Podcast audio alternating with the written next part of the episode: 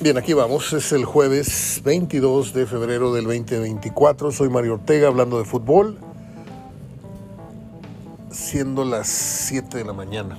Bueno, eh, ando disculparando un poco mormado. Eh, pues la noticia, hay varias cosas que platicar, no muchas, advierto. Eh, los días de muy poca información son los martes, pero como hay jornada de media semana, pues sí estuvo más o menos bien. Y ahora el día que está muy, muy así, pobretón, pero vamos a tratar de hacer algo con él, es este jueves. Están los partidos que se jugaron ayer. Está la noticia de Dani Alves, que ya por fin se conoce la sentencia. Están las efemérides al final. Vamos a hablar de Rafael Inclán, vamos a hablar de Luis Buñuel, vamos a hablar de otras personalidades del cine, la radio y la televisión. Entonces vamos a ver qué tal sale y algunos datos que nos proporciona Gerardo Gutiérrez a través de su página Goles y Cifras. Ya hay árbitro para el clásico disque joven, que ya no tiene nada de joven. El América Cruz Azul que se juega el fin de semana. Este, ya estaremos dando datos. Anselmi muy bien.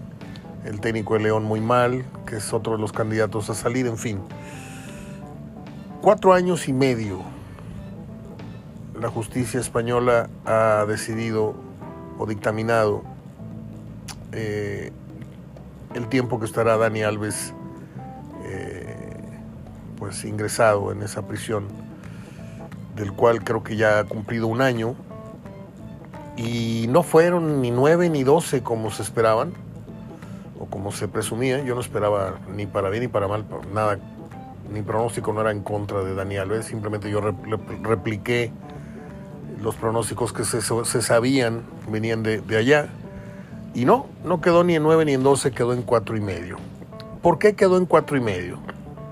Usted sabe de qué estamos hablando, sabe la problemática, no la puedo repetir porque luego me, me suspenden el programa, no se pueden tocar esos temas. Hay un, hay un nuevo reglamento muy amplio que me mandó esta página de SoundCloud, no, no SoundCloud, ¿qué es? Ya ni sé en dónde estoy grabando. Bueno, este a ver si no se enojan por haberse cambiado el nombre. Eh, no se pueden tocar ciertos temas. No puedes hablar del preciso, no puedes hablar del narco, ni de las vacunas, ni del nada, del COVID, ni de nada. No puedes hablar de lo que tienes que hablar, música, deportes, pero no te dejan hablar esos temas. A mí, no sé a otros. ¿Será que yo ya me identifiqué como un podcast deportivo? Entonces a mí me pusieron esas reglas. En fin. Se sabe que esta sentencia de cuatro años y medio le salió barata a Dani Alves, pese a todo, pese a son cuatro y medio, ya cumplió uno, porque la muchachita que fue la, la víctima de esto que pasó, este, que quería todo el peso de la ley y todo el peso de la ley, pues este, ahora aflojó otra vez y le dieron 150 mil euros. Entonces, pues no era una cuestión moral, no era una cuestión de que quería justicia. Al final, pues sí, que lo encierren un ratito y que también me den mi lana. Ahí quedó.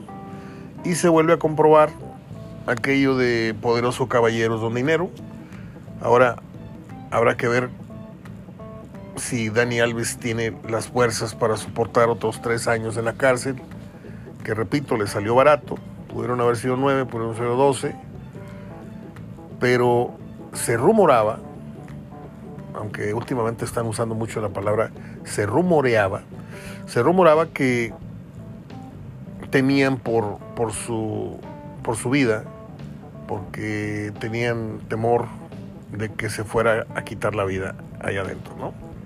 Porque es realmente un infierno lo que está viviendo él, eh, mentalmente y, pues físicamente ahí está entre cuatro paredes. ¿Cómo le va a hacer Dani Alves? Yo no sé, pero tiene que aguantar otros tres años entambado.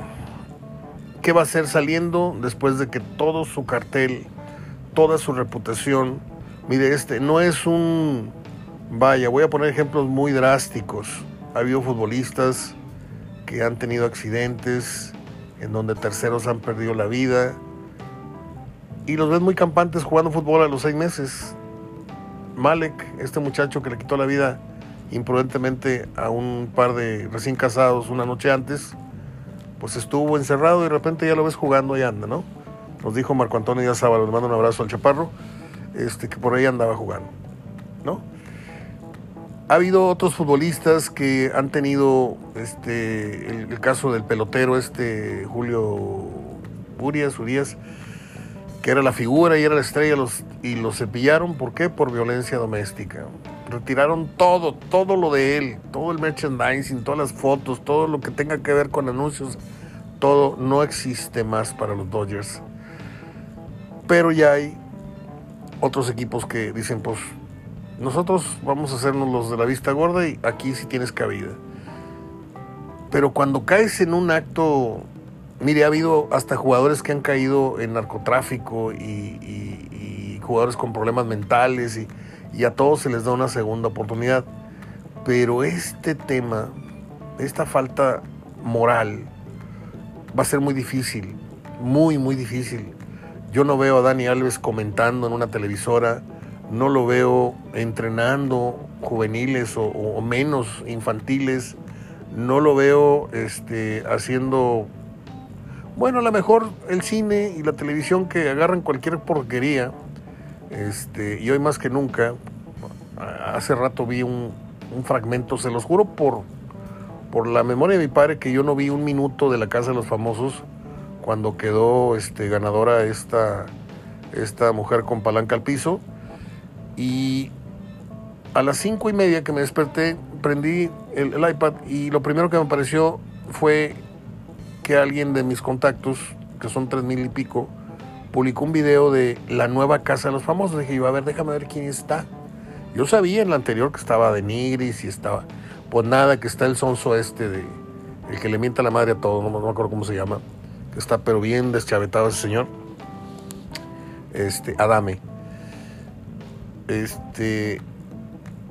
Y sale mentándose la madre con, con Lupillo Rivera. Y dices tú, eh, qué porquería de televisión. Pero eso tiene una gran demanda, ¿no? A lo mejor puede ser que alguien haga un, un reality o, le saquen raja, a, a, la problemática que pasó Dani Alves más adelante. Pero el futuro inmediato son tres años en la celda. Y saliendo yo le pongo a usted la pregunta sobre la mesa. ¿Qué cree usted que pase? Porque no estamos hablando de un, jugador cualquiera de la Liga Española. No estamos hablando de un jugador cualquiera de la selección brasileña. Estamos hablando de Dani Alves. ¿sí? ¿Qué va a pasar? Se acabó su dinero en este proceso legal. Los 150 mil euros obviamente tuvieron que haber salido de su bolsa. Porque no creo que con todo el dinero que ganó todos los años que jugó al fútbol, pues este, se los haya metido en, juerga y en fiesta o, en este juicio. Yo creo que salieron de su cuenta bancaria y debe de quedarle un dinero todavía para cuando salga, si fue inteligente. Que no tanto, porque pues, si, lo fuera no hubiera caído en este problema. A mí sí me da mucha, mucha curiosidad saber quién le va a tender la mano o quién le va a perdonar o quién va a ser como que... Porque hay muchos expresidiarios que salen y salen totalmente pues eh, arrepentidos de lo que hicieron, del robo, del asesinato imprudencial, no imprudencial, esto, lo otro. Y hay empresas que les dan trabajo. Eh. Vamos a ver quién le da la mano a Dani Alves y en qué área. Yo no sé si el fútbol le vuelve a dar la mano, yo no sé si Messi, yo no sé si Rafa Márquez o yo no sé quién. Es una duda tremenda que tengo. Bueno, que le vaya bien y que aguante vara estos tres años. Según yo, le dieron cuatro y medio, pero según yo, ya lleva un año encerrado y se lo deben de valer, ¿no? Eso es lo que yo creo. Bueno, déjeme ir con información de Gerardo Gutiérrez, que publicó con respecto a los partidos de anoche. Usted sabe que Gerardo es un crack y sus muchachos de la página Goles y Cifras que alimentan al periódico El Norte, alimentan al periódico Reforma y a otros espacios. Y por supuesto que tenemos la autorización para replicar estos contenidos, obviamente dándole su, sitio y su agradecimiento y su lugar a nuestro amigo Gerardo. Bueno, Cruz Azul, em, ¿cómo explico esto sin, sin parecer muy chicharronero? ¿Cuánto tiempo tiene usted viendo fútbol? No sé quién me escucha ni las edades, aunque sé los promedios, pero yo trato de dirigirme a un auditorio muy variado, ¿no? Jóvenes, adultos jóvenes, adultos mayores, 60, 50, 70. Seguramente no son pocos los que vieron al Cruz Azul tricampeón, al que inició la década de los 70 siendo tricampeón, ¿no? Ya luego ganó otros dos títulos para terminar la, década, este, en algo que ningún equipo ha, ha vuelto a hacer. Porque nada más hablando de los tres campeonatos largos que consiguió Cruz Azul, ¿sí? Otra vez la vieja cantaleta. Esos tres campeonatos hoy equivaldrían a seis campeonatos cortos consecutivos, ¿sí? Ok, de ahí la grandeza de Cruz Azul, de esa década. Eh, de ahí la grandeza de Miguel Marín, todos los extranjeros muy buenos que trajeron, como Eladio Vera, como Quintano, ¿sí? el Gómez, pero tenían un gran cuadro nacional con Nacho Flores, del otro lado estaba Pedro Velázquez, estaba el cachibul Jorge García, este, o Ramírez, el lateral, estaba el Calimán y, Quintano en medio, en el medio campo estaba Pulido, Victorino, me acuerdo quién más, Alejandres, no, Alejandres no, estaba Eladio Vera, estaba Bustos, estaba Horacio, ¿no? Eh, y tremendo equipo, ¿sí? Pero, siempre hay un pero, no era un equipo que emocionara, era un equipo que arrasaba con los campeonatos, pero no era un equipo que te levantara del asiento como el América de Reynoso, Borboya, Borja, Hodge, o más adelante el América de, dirigiendo Reynoso, o, pero Cruz Azul era siempre la máquina, y era un equipo además frío. Este Cruz Azul de anoche y de la semana pasada y de la jornada 5 y de la 4, de la 3 y de la 2 y de la 1, dije, advertí que iba a parecer un poco chicharronero el, comentario. Yo no había visto en mi vida jugar al Cruz Azul con esa dinámica y con esa intensidad. Cruz Azul es un equipo dormilón, un equipo de pausas, un equipo de latigazos, un equipo de... Pero lo de anoche y lo de, y lo de otros, los otros partidos anteriores que ya dije, es una cosa que es un deleite. Deleite ver cómo juega Cruz Azul mordiendo la salida. Eh, a León lo trajo en jabón, lo trajo en su cancha durante 30 minutos, no, no hilaba tres pases, dos pases, y eso te habla. Y tú luego tú volteas a ver al técnico en la banda y parece un maestro de preparatoria. Es un chamaco. Como decía aquel locutor, es un chamaco. No les cuento esa anécdota. Este. No le estoy este, prendiendo incienso ni, ni guanaguana Anselmi, pero lo que está haciendo así de bote pronto, entrando al fútbol mexicano, es realmente sorprendente.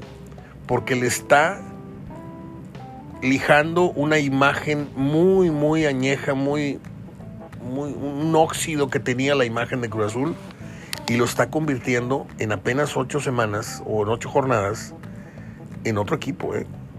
en otro equipo. Hoy por hoy, hoy por hoy Cruz Azul es el que más cara de campeón tiene. Sí, está Tigres, su experiencia, está Monterrey, que a ratos juega con ese mismo vértigo, está, no sé, América, que no está pasando por el momento, ahorita hablamos de la América, pero me está sorprendiendo sobremanera y el acento que yo quería poner en el comentario es, de todas las mejores ediciones que yo recuerde de Cruz Azul, incluyendo obviamente el tricampeón de inicio de los 70s y luego los campeonatos hacia finales de los 70s, principios de 80s, que fue su mejor época, ni el campeonato este del penal con Hermosillo ante León, ni, ni las versiones, ni el campeonato que consiguieron con Juan Reynoso, menos. Este, no recuerdo un Cruz Azul tan espectacular, tan intenso, tan contundente. Incrustaron seis, no sé cuántos nuevos jugadores, pero esos no necesariamente son los que le están dando este nuevo perfil, porque sigue estando Antuna y siguen estando otros jugadores que ya estaban en ediciones malas de Cruz Azul. Entonces acá el mérito es del técnico. El técnico que con su energía, con su vibra, con su verso, con su motivación, con los conceptos que trae más frescos, más joven, se dice que en el fútbol todos saben lo mismo, en algo que yo nunca he estado de acuerdo. No, Mario, es que en el fútbol todos, pues prácticamente todos sabemos lo, mismo en cuestión de dirección técnica. No lo creo, eh. no lo creo. A lo mejor te sabes todo el libro, pero no lo sabes explicar igual y eso siempre lo, he sostenido. Este, tuve maestros y luego a mí me tocó estar del otro lado. O es como el que va a misa y tú, oye, pues está bien aburrida la misa. Y luego te vas a otra iglesia y hay un padre más dinámico, con otro léxico, con otra dinámica. Eh, así me entiende, ¿no? Lo mismo pasa con los entrenadores. Yo no sé qué les está dando, porque hay que, hay que recordar que Cruz Azul inició este, esta temporada con los peores augurios, ¿eh? con la cosa de Alonso, que sí, que no, y que cómo es posible que lo traigan, con la mala fama, y, y, al Selmi, no, ya otra vez vienen en paquete, ya se están robando otra vez el dinero, eh, vienen los jugadores en Macoya, pues esta vez no resultó del todo fraudulento lo que está haciendo Cruz Azul, ¿eh? Igual, igual están robando dinero, a lo mejor le está rasurando el, el sueldo a dos o tres que trajo, no lo sé, pero lo que está viéndose en la cancha, yo no lo había visto jamás. Y de jamás estamos hablando de 1970 a 2024. Son, señoras y señores, 54 años. Para que me entiendan. ¿No? Ahora, hasta acá estoy oyendo, sí, Mario, pero es la jornada. Sí, no, estamos de acuerdo. Estamos de acuerdo. Vamos a ver cuánto les dura el aire, vamos a ver si no se les cansa el caballo, vamos a ver si las lesiones, vamos a ver si las expulsiones, vamos a ver si las bajas de juego, porque todos sabemos que lo peor que le puede pasar a un equipo es que toque sus picos más altos, ponemos que los más bajos, los picos más altos a muy temprana hora del torneo, medio torneo, tres cuartos, y ya no pueda volver a jugar igual. Aparte de lo de lo difícil que se hace la liguilla, lo inhóspito, lo inesperada, lo, sorpresiva, eh, una mala tarde, un mal arbitraje, no sé qué. Pero Cruz Azul hoy, está tocando, no sé si su mejor nivel o todavía falten cosas mejores por verse. Mismo caso de Chivas, ¿sí? Ahora, al América se le viene una bronca tremenda. Empató ayer con, con Mazatlán, usted lo sabe en su cancha. Mazatlán, como dice mi tío, en paz descanse, le salió muy respondón a la criada. Se suponía que América ayer ganaba 2-3-0 y estaba abajo y de milagro empató. Se le viene el, clásico el fin de semana con un Henry Mantin que apenas está volviendo de, de, una lesión y trae baja de juego. Un Diego Valdés que apenas está saliendo de la lesión y Cruz Azul, desde hoy se lo digo, sale favorito. Mañana que hablemos con Gerardo, ese es mi pronóstico. Cuando vemos los, pronósticos de toda la semana, de toda la jornada. Y luego le vienen tres, no dos, no uno, tres clásicos nacionales. Dos de Conca Champions y uno de Liga. Entonces es como subirse al ring cuatro veces o cuatro rounds, cuatro rounds con Mike Tyson y tú eres ahorita la chiquita González.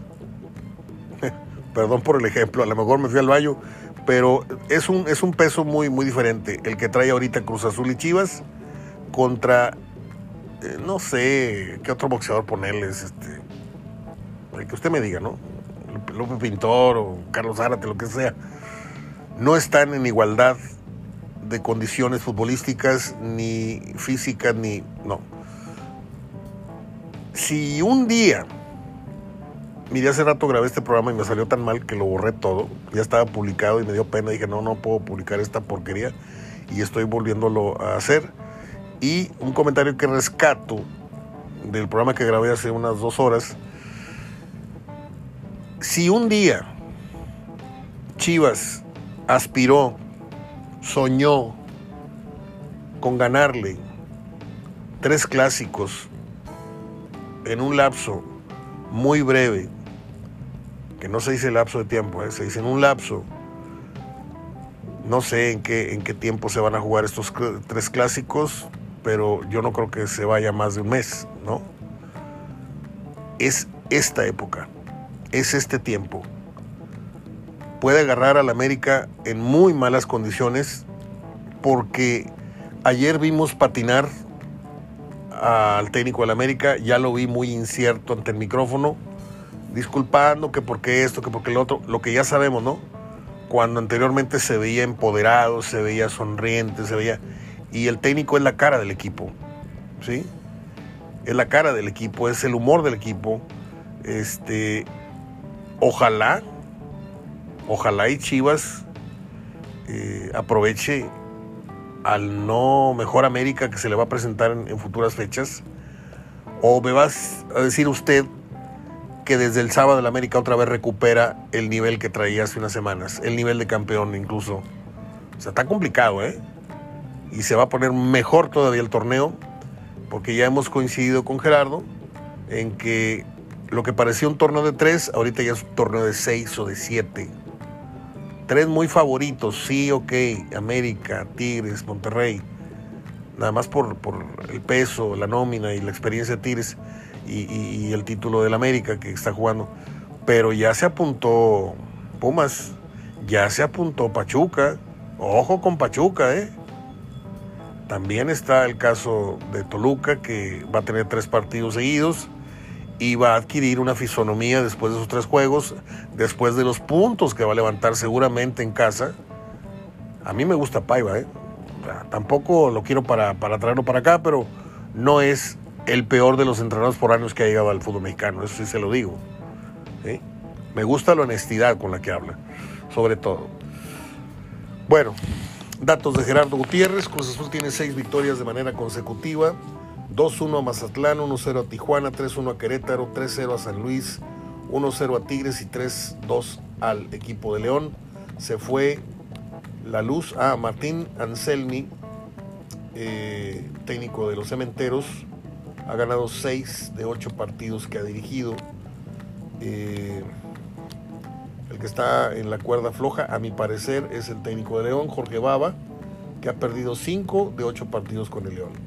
Oscar Mejía García, eh, con 123 juegos pitados en la Liga MX, va a silbar el primer clásico joven en su carrera entre América Cruz el fin de semana. Me parece que le va a faltar, le va a faltar árbitro a ese partido, no sé por qué. Eh, corrieron a Rubén Zambuesa después de tres partidos dirigiendo al equipo Maipú de Argentina en su debut. Apenas como entrenador, duró tres partidos, perdió con el Chacarita Juniors 2-0, perdió con el San Martín de Tucumán 2-0, los tres partidos perdió 2-0 y con el Arsenal o Arsenal 2-0 o 0-2. Eh, un apagón ayer en el partido de Cruz Azul León. Hicieron una toma así a las lámparas.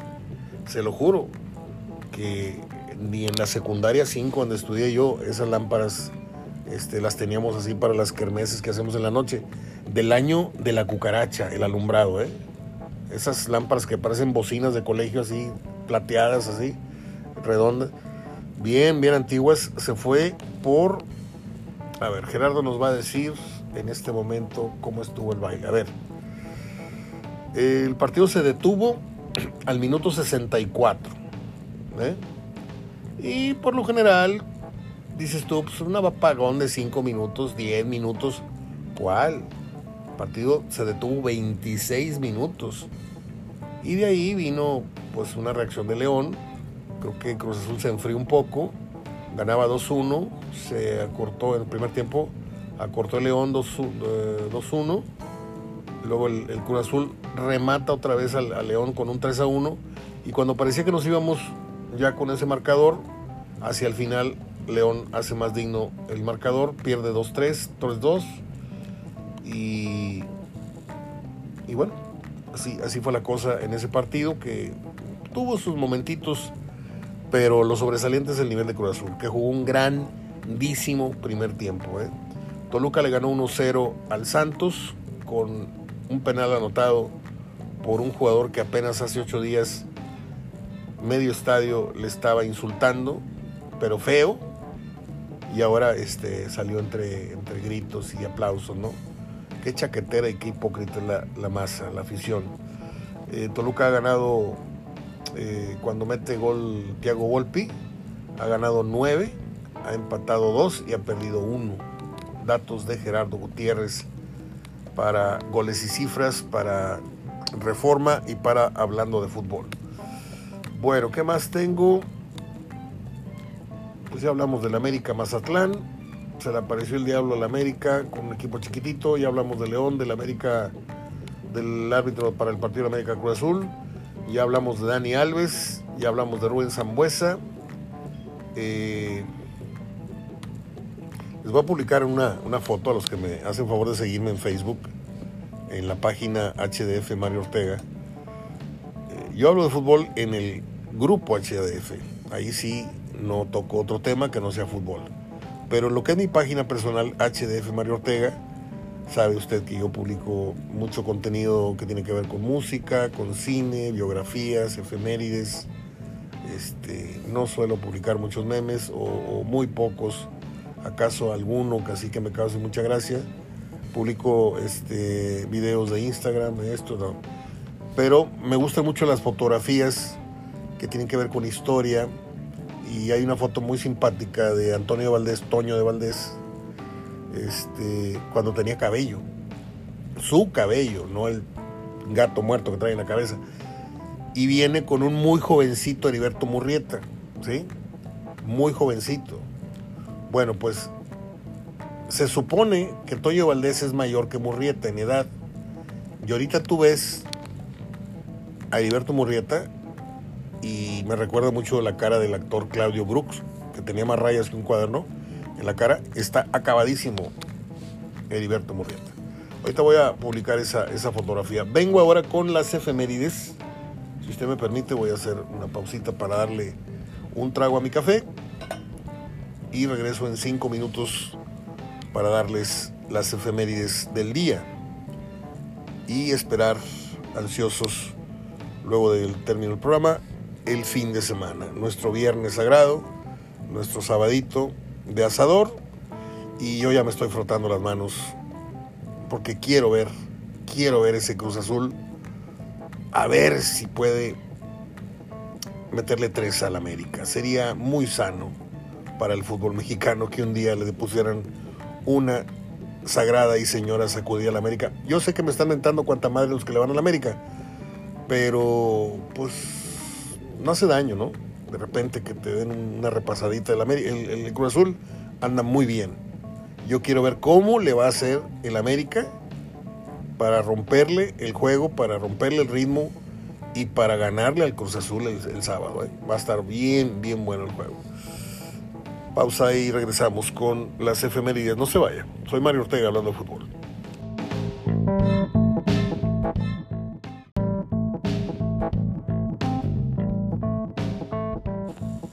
Vámonos rápido con el cierre del programa, que acostumbramos a hacerlo con las efemérides del día. Empezamos en el año de 1900, cuando nace el cineasta español Luis Buñuel. Aquí había un cine con el nombre del señor, Luis Buñuel. Eh, dirige dos películas, este señor, El perro andaluz, Un perro andaluz y Los olvidados. Apenas ayer, antier, hablábamos del Calambre, Roberto Cobo Calambres, intervino en esta película. Y Luis Buñuel, bueno, pues murió un 29 de julio del 83. 1905 nace el actor y director Luis Sandrini. Trabaja en una película de nombre El hombre que hizo el milagro. Un comediante, un actor de comedia muy importante en los años 60, 70. Murió un 5 de julio del 80 no me acuerdo si era argentino o uruguayo, pero por ahí andaba. 1907 nace el actor estadounidense Robert Young, conocido por la serie Papá lo sabe todo. Murió el 21 de julio del año del 98. En 1933 nace el guionista estadounidense Nicholas Pileggi. Este hombre tuvo la buena idea de escribir un libreto para una película que fue muy importante en la carrera de Robert De Niro y también en la dirección de Martin Scorsese, como fue Goodfellas, Los Buenos Muchachos. Qué buena historia, qué buen guion. En 1941 nace el actor mexicano Rafael Inclán, quien actuó en un montón de películas que son una porquería, porque son muy divertidas. Una de ellas, La Pulquería. En 1944 nace el director estadounidense Jonathan Dean. Ganó el Oscar por El silencio de los inocentes y otra buena película de él fue Filadelfia con Tom Hanks y Denzel Washington. En 1950 nace la actriz y novelista británica Mary Julia Walters. Ella actúa en la cinta Educando a Rita y es nominada al Oscar en dos ocasiones. ¿Se acuerda usted de aquella película? Muy divertida, muy, muy interesante, muy simpática. Una mujer totalmente inculta que se pone eh, en las manos de un gran maestro. En 1975 nace nada menos que Drew Barrymore, la niña aquella de la película de Spielberg, El extraterrestre, E.T., que causó revuelo su historia cuando se supo que desde muy niña su madre la expuso a fiestas, a drogas, alcohol, etc. Eh, ya hoy es una mujer adulta, cumple hoy 49 años. Y yo he visto así, como que no quiere la cosa, unas 6, 8 películas de ella. Yo creo que la más simpática es eh, una, una, película que se llamó uh, Love Lyrics o canciones de letras de amor es con Hugh Grant y tiene dos o tres temas musicales muy bonitos, si usted la encuentra por ahí. Y tiene también otra en donde pierde la memoria, todos los días empieza Adam Sandler a quererla conquistar. En 2016 muere a los 103 años el cineasta británico Ralph Douglas Slocombe, conocido por ser el director de la trilogía, el director de fotografía más bien, el director de fotografía de la trilogía Indiana Jones que no es poca cosa. ¿eh?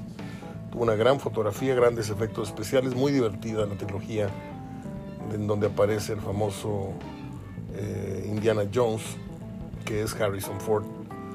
Bueno, pues es todo. Mañana venimos a charlar con Gerardo Gutiérrez. Entre tanto les dejo un fuerte abrazo de gol. Es jueves, ya se le ven las pompas al, fin de semana, ya se ve el viernes venir. Y vamos a esperar que sea una muy buena jornada la 8, aunque ya se adelantaron partidos de la 9, todavía no se completa hasta la próxima semana, pero eh, se viene el clásico, pues no sé si todavía le sigan llamando joven, que de joven no tiene nada, el América Cruz Azul, y en muy mal momento, como dije, se le viene al América este partido y tres clásicos nacionales en puerta dos de Conca Champions y uno de Liga. Y pues no sé si lo dije anteriormente, pero si alguna vez Guadalajara intentó o le ganó tres clásicos eh, pues de manera casi consecutiva, es ahora, esta es la oportunidad. América está pasando por bajas de juego, por lesiones, etcétera.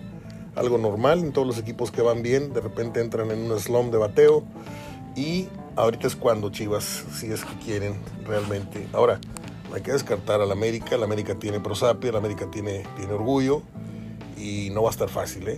se lo dije así nomás de bote pronto, pero pues Guadalajara se debería de animar a no solamente a echar al América en, en la conca, sino también pues de paso ganarle por lo menos dos de tres clásicos. Sería muy bueno para su afición. Y es todo. Voy a publicar en este momento una fotografía de Toño Valdés cuando todavía tenía cabello, antes del chuchuluco, y viene con un muy jovencito Heriberto Murrieta. Es todo. Les dejo un abrazo. Nos escuchamos mañana. Gracias por sus comentarios, gracias por su apoyo. Soy Mario Ortega hablando de fútbol. Hasta entonces.